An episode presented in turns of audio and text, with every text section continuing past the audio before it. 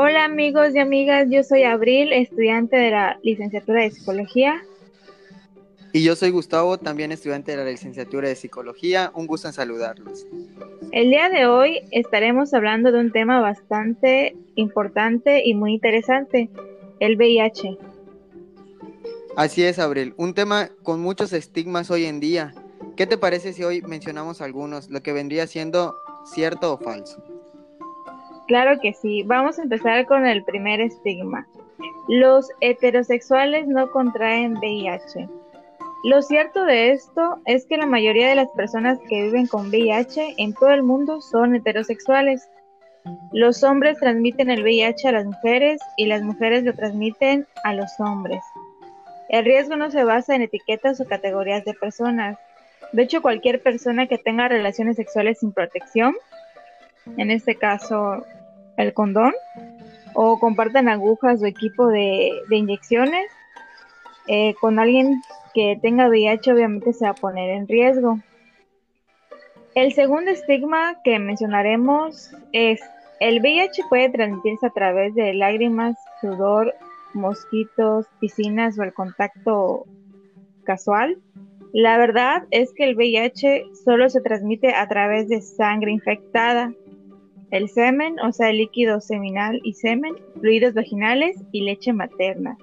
Las formas más comunes de transmisión de VIH son a través del contacto sexual sin protección, como lo habíamos mencionado antes, o compartiendo equipo de drogas, que en este caso se refiere a las agujas. También puede transmitirse de madre a bebé durante el embarazo, el parto o la lactancia. Así es, Abril. Así como mencionaste, hay infinidades de estigmas que escuchamos día a día. En esto que acabas de mencionar, igual cabe, o sea, cabe recalcar que pues las personas con VIH aún así pueden eh, procrear, tener hijos, solo que con un con un tratamiento indicado y con pues mientras tomen sus sus sus antirretrovirales todo irá bien. Eh, el siguiente este, el siguiente estigma es, si estoy usando anticonceptivos, no puedo contraer el, contraer el VIH. Lo cierto de este estigma es que el VIH se puede transmitir durante cualquier contacto sexual sin protección. La mayoría de las formas de control de natalidad solamente protegen el embarazo no deseado, no contra otras infecciones o enfermedades de transmisión sexual. Esto se refiere a las pastillas anticonceptivas, al DIU y a las demás este, formas de control de natalidad, eh, no contra infecciones em, o enfermedades de transmisión sexual. El único método anticonceptivo que previene el embarazo y reduce significativamente el riesgo de contraer VIH es el condón. Al igual, hace tiempo escuchaba decir a una persona que si estaba en una relación estable no podría contagiarse de VIH. Esto es muy falso. Esto sucede porque las personas que conviven, que viven con VIH, perdón, a menudo no se ven enfermas. Es importante saber el estado serológico de su pareja antes de tener relaciones sexuales sin protección. En un mundo ideal, si usted y su pareja siguen siendo monógamas, sus pruebas y sus pruebas dieron resultados para el VIH, después de la ventana de tres meses de su última exposición posible de tener relaciones sin protección, sería seguro.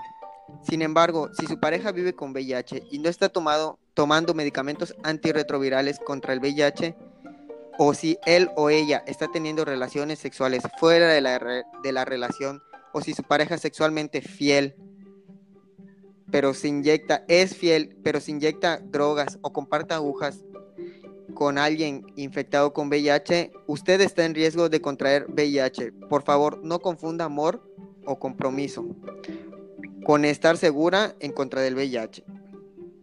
Sí, así es. De hecho, como piensa esa persona, así existen muchas más que creen que estando en una relación de años no puede pasar nada. Es una realidad muy triste, pero pues lo cierto es que así ha sido durante muchos años y muchísimos casos. Amigos, por favor, hay que tener una buena información respecto a este tema tan importante. No se dejen llevar por otros medios que carecen de información confiable. Les quiero recordar, antes de finalizar este pequeño segmento, que en los sistemas gubernamentales de salud existe información muy completa sobre este tema. Hay ayuda psicológica, la cual debe ser muy concreta, ya que el tema es muy delicado. En cada sesión de las pruebas del VIH debe de haber un psicólogo por si algo se llega a salir de control o el, vamos a llamarlo paciente, se altera para calmarlo, para poder tranquilizarlo, ya que el tener VIH ahora ya no es un estigma de muerte.